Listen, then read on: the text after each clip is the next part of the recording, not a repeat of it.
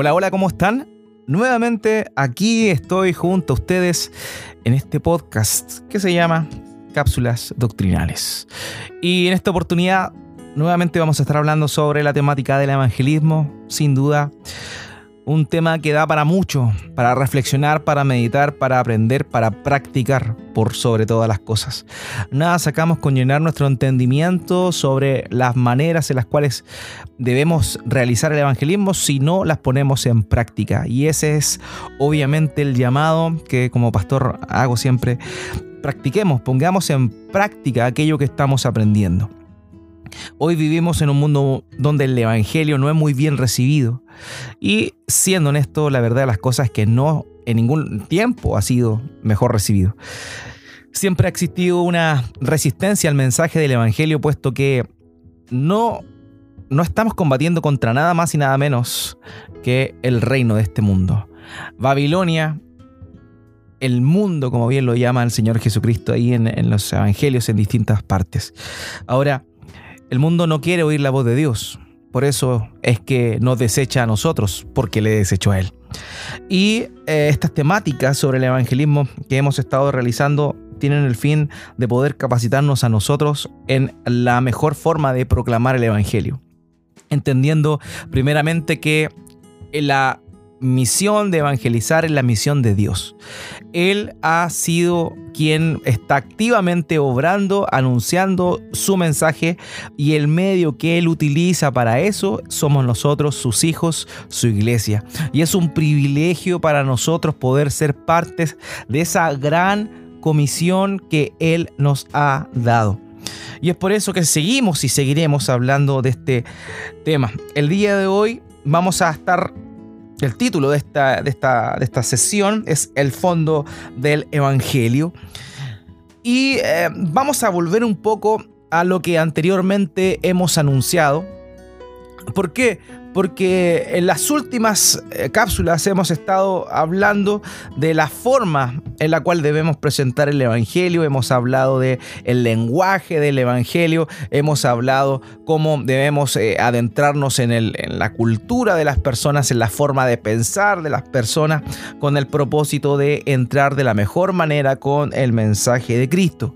Pero cuando oímos tantas veces estas cosas podemos volver a confundirnos y pensar que las formas son el Evangelio cuando esto realmente no es así. Por eso es que una vez más vamos a estar recordando el fondo del Evangelio. Sin embargo, antes de comenzar, me gustaría recordar un poquito el contexto del cual venimos hablando anteriormente. El mundo de hoy no desea conocer la verdad. Luego de la ilustración, la verdad es que se perdió todo el interés por este concepto llamado la verdad. Toda aquella persona que el día de hoy dice yo tengo la verdad es considerada como una persona de mente estrecha o también una persona autoritaria. Por eso es que debemos comprender que realmente estamos en un tiempo súper complejo a la hora de compartir el Evangelio, el cual no cambia. El Evangelio nunca ha cambiado y nunca va a cambiar. Sin embargo, la forma de acercarnos a las personas para poder presentarles el Evangelio es la que va a variar. El debate hoy no se vive como en la antigüedad de las aulas universitarias. No, hoy se vive en el mundo real, en la vida real. Y hoy ya no es importante lo que dijo tal o cual filósofo, sino en realidad es más importante, tristemente lo digo, lo que dicen los rostros televisivos de los programas de televisión como matinales y otras cosas. Hoy el mundo real se vive y se comenta en dónde? En los colectivos, en, otros lugares, en, el negocio o en la tienda de abarrotes, el almacén del vecino. Es ahí donde hoy se discuten estas temáticas. Ya no está, estamos viviendo una época en la cual... Eh, el concepto argumentativo de la verdad es tan relevante y por eso es que es necesario también poder leer los tiempos, ser entendidos en los tiempos y de esa forma acabar predicando el Evangelio. Hoy a la gente realmente no le gustan los tecnicismos ni los argumentos bien elaborados, lo único que le interesan son las ideas impactantes, fáciles de entender y claras.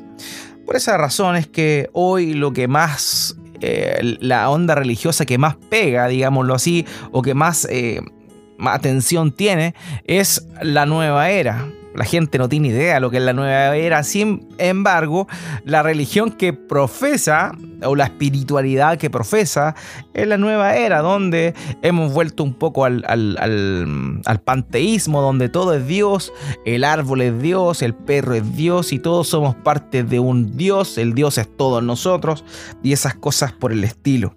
Por eso, querido, hoy vivimos en esta época donde la verdad no es tan considerada y es ahí justamente donde el Señor nos ha llevado a predicar una realidad inmutable. Por eso, antes de cualquier cosa, es tan importante preguntar y plantear el Evangelio en función a los conceptos que tienen las personas. Eso es, grosso modo, lo que hemos estado hablando durante varias, eh, varias semanas. Y lo cierto es que es necesario volver a recordar el corazón del Evangelio. Por eso es que este, este capítulo tiene esa, esa idea de poder volver a recordar el fondo del Evangelio. Y para eso vamos a echarle un vistazo al plan de salvación que predicaba un pastor antiguo, antiquísimo, Charles Spurgeon. Y cito a Spurgeon porque Spurgeon era un pastor que tenía un énfasis desmedido, pero positivamente, por cierto, sobre el evangelismo. Y lo que voy a leer es la definición que Charles Spurgeon tenía referente al Evangelio, como él lo planteaba. Y esto que voy a leer justamente está en un sermón que se llama Él te llama, que fue predicado en el púlpito del tabernáculo metropolitano.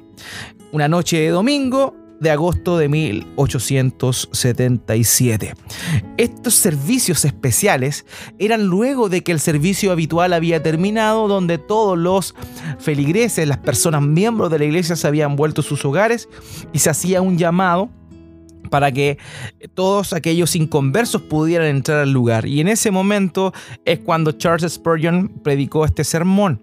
Y me gustaría leer un fragmento de aquel sermón y vamos a estar analizando los puntos que incluía precisamente la predicación del Evangelio de nuestro hermano Charles Spurgeon, para poder volver a refrescar las implicancias del Evangelio y que éstas nunca estén ausentes de nuestra predicación.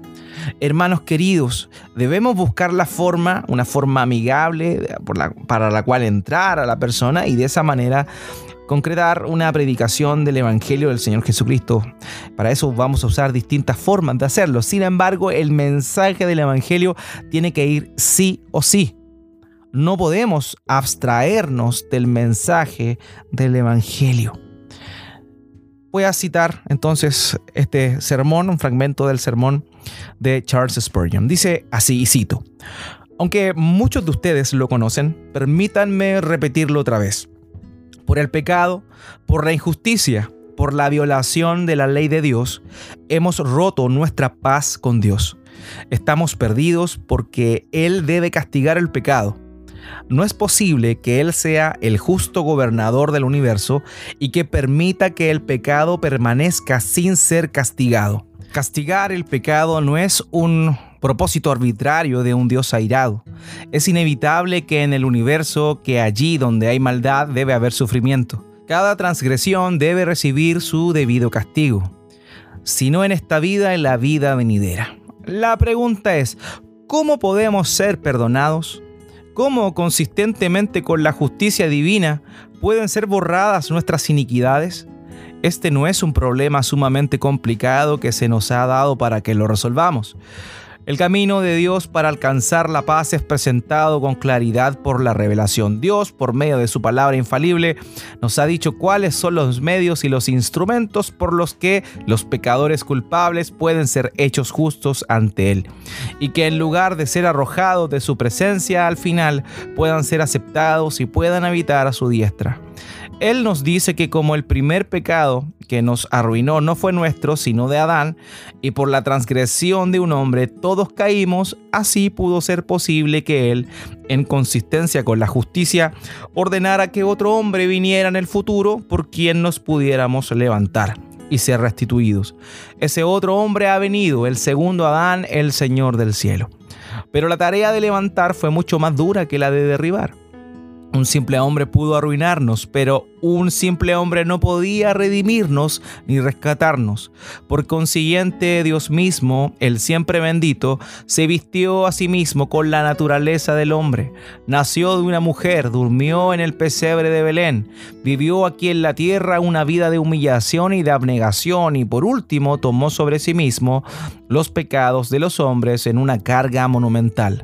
Así como la fábula de Atlas que dice que llevaba el mundo sobre sus hombros, así él tomó sobre sí el pecado y la culpa y los cargó en su propio cuerpo en el madero. En la cruz colgó como el sustituto de por toda nuestra raza que creerá en él alguna vez. Y en ese lugar y en ese momento por su sufrimiento quitó toda la transgresión e iniquidad de los creyentes, de manera que ahora podemos predicar a toda la humanidad diciendo todo aquel que en él cree no se pierde. El que cree en el Hijo de Dios tiene vida eterna. Cuando van a una ciudad en el extranjero por primera vez y se quedan en un hotel, puede ser que se pierdan cuando salen y no puedan regresar con la facilidad que quisieran. Por consiguiente, es generalmente recomendable que los viajeros aprendan las principales calles de cada ciudad que visitan.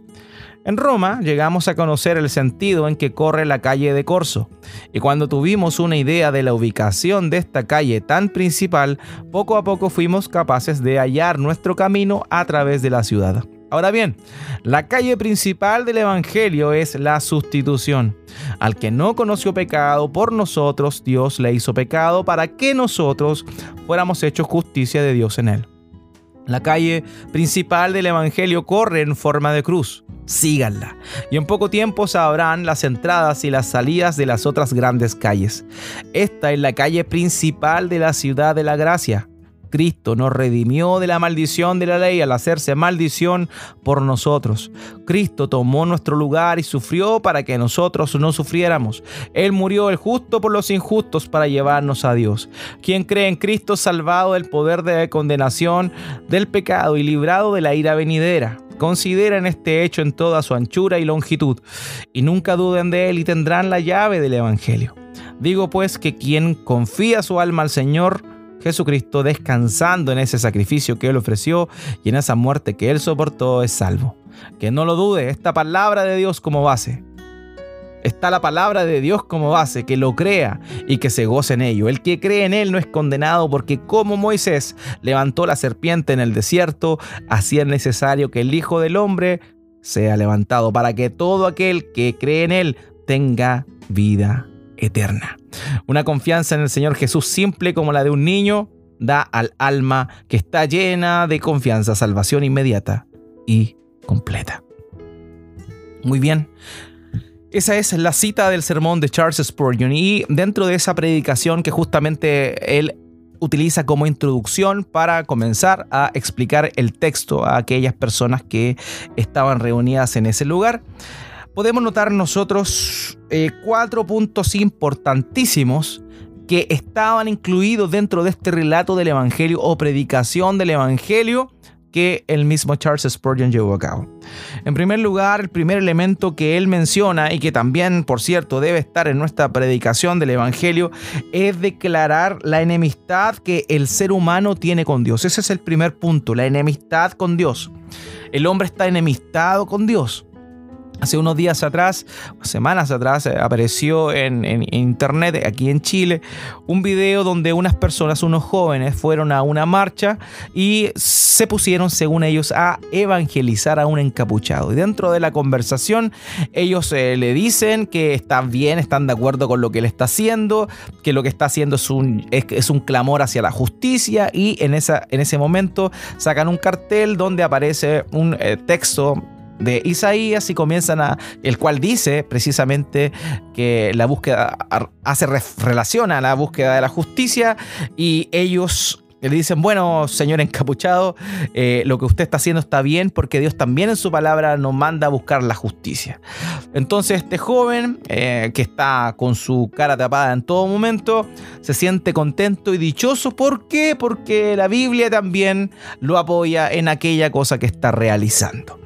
Y vemos ahí cómo es que en esa predicación del Evangelio, que según estos jóvenes llevaron a cabo, nunca mencionaron el punto más importante o la base sobre la cual viene el Evangelio, que es justamente la enemistad en la cual el ser humano se encuentra con Dios. Estamos enemistados con Dios.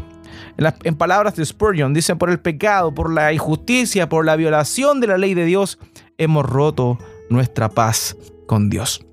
Entonces ese es el primer elemento que debe estar presente en nuestra predicación. Sea como sea que entremos, sea como sea que lleguemos a la persona, es necesario, si es que vamos a justamente predicar el Evangelio apegado a las escrituras, mencionar la enemistad que el ser humano tiene con Dios. Y por ende, si el ser humano está enemistado con Dios, eso nos lleva a nuestro segundo punto que es importante volver a mencionar y que debe estar presente en la predicación del Evangelio el justo castigo de Dios hacia el pecador. Si el hombre está enemistado con Dios y Dios es justo, es justo que Él castigue al ser humano pecador. Y eso es bien importante. Eh, Spurgeon lo dice así, y cito, no es posible que Él sea justo gobernador del universo y que permita que el pecado permanezca sin ser castigado. Castigar el pecado no es un propósito arbitrario de un Dios airado, es inevitable en el universo que allí donde hay maldad debe haber sufrimiento. Entonces vemos cómo es que Spurgeon mencionaba esta realidad. Si estamos enemistados con Dios, también Dios, siendo un Dios justo, tiene la responsabilidad de castigar al pecador. Entonces, ahí viene nuestro tercer punto. ¿Cómo podemos ser perdonados? ¿Cómo podemos ser perdonados? Y justamente Spurgeon literalmente realiza esta pregunta. Cito, ¿cómo podemos ser perdonados? ¿Cómo consistentemente con la justicia divina pueden ser borradas nuestras iniquidades? Y es ahí donde Spurgeon pasa a mm, explicar este concepto de cómo podemos ser perdonados, relatando el, el, Evangelio, el corazón del Evangelio en cinco puntos. El primero es a través de la revelación de la palabra. Es interesante acá, pero Spurgeon dice que por medio de la palabra revelada de Dios es que tenemos el conocimiento de Jesucristo. Y eso es importante porque nosotros, por ejemplo, cuando, cuando predicamos el Evangelio, eh, implícitamente sí, obviamente nuestra argumentación proviene de las escrituras. Sin embargo, no siempre vamos de manera explícita a decir como dice la palabra, porque entendemos también que para algunas personas la Biblia no es una fuente fidedigna. Ahora nosotros vamos a decir todo lo que la Biblia dice porque la Biblia es una autoridad espiritual. Sin embargo, no necesariamente vamos a mencionar que los argumentos que estamos presentando provienen de la revelación dada a través de la palabra de Dios. En palabras de Spurgeon, es el camino de Dios para alcanzar la paz es presentado con claridad por la revelación. Dios por medio de su palabra infalible nos ha dicho cuáles son los medios y los instrumentos por los que los pecadores culpables pueden ser hechos justos ante Él. Ese es el primer elemento que vemos en la respuesta de cómo podemos ser perdonados. El segundo elemento que nos muestra es que el pecado de Adán, el pecado de uno, nos arruinó a cada uno de nosotros. Eso también se ve ahí. Y por ende, el tercer punto es como el pecado de uno arruinó, Dios también vistió de natural, perdón, Dios también ordenó a un hombre, a otro hombre, el poder cumplir con esta labor. Y ahí pasamos a este cuarto punto, donde no era posible que un ser humano común y corriente cumpliera con esa labor, puesto que era fácil derribar al hombre, pero no era igual de fácil redimir y salvar al hombre. De manera que Dios mismo, y este es el cuarto punto, Dios mismo se vistió de naturaleza de hombre. Y ¿Cómo solucionar finalmente el problema del pecado? En la cruz termina siendo nuestro sustituto. Y es ahí donde aparece el cuarto elemento de la predicación del Evangelio presentada en este caso por Spurgeon. Dice que el punto principal del Evangelio es la sustitución. Y eso es interesante porque justamente la base de la predicación del Evangelio es la sustitución. Sabemos también que hay otros elementos importantes a considerar de la cruz de Cristo, pero este elemento es importante porque impacta el corazón y también impacta la mente. Impacta la mente en el sentido de que cuando decimos que Jesucristo fue a la cruz, la fe cristiana está diciendo que en la segunda persona de la Trinidad, el Hijo, va a la cruz a tomar el lugar que el ser humano le corresponde recibir como castigo. Y eso es tremendamente importante y es radical. Entonces eso debemos notarlo bien. El segundo punto es que la verdad del Evangelio, presentada aquí a través de la, a través de la sustitución, nos muestra otra cosa importante y esta es que toca el corazón.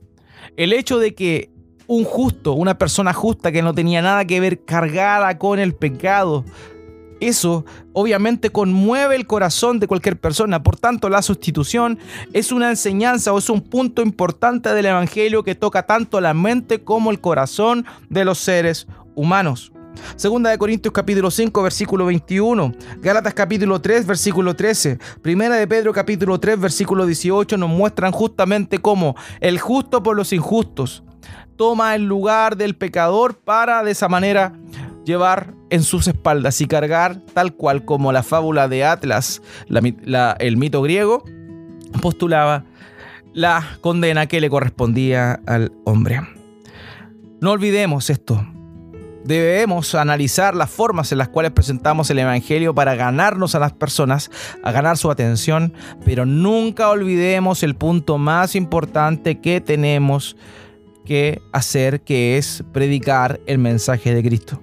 No olvidemos, estos puntos de eh, Spurgeon nos pueden ayudar para recordar a cómo podemos presentar de mejor manera el Evangelio. En primer lugar, la enemistad con Dios. En segundo lugar, el justo castigo al pecador. En tercer lugar, responder a la pregunta cómo podemos ser perdonados. Y finalmente, resaltar el elemento de la sustitución penal hecha por el Señor Jesucristo. Que el Señor les bendiga. Hasta la próxima oportunidad.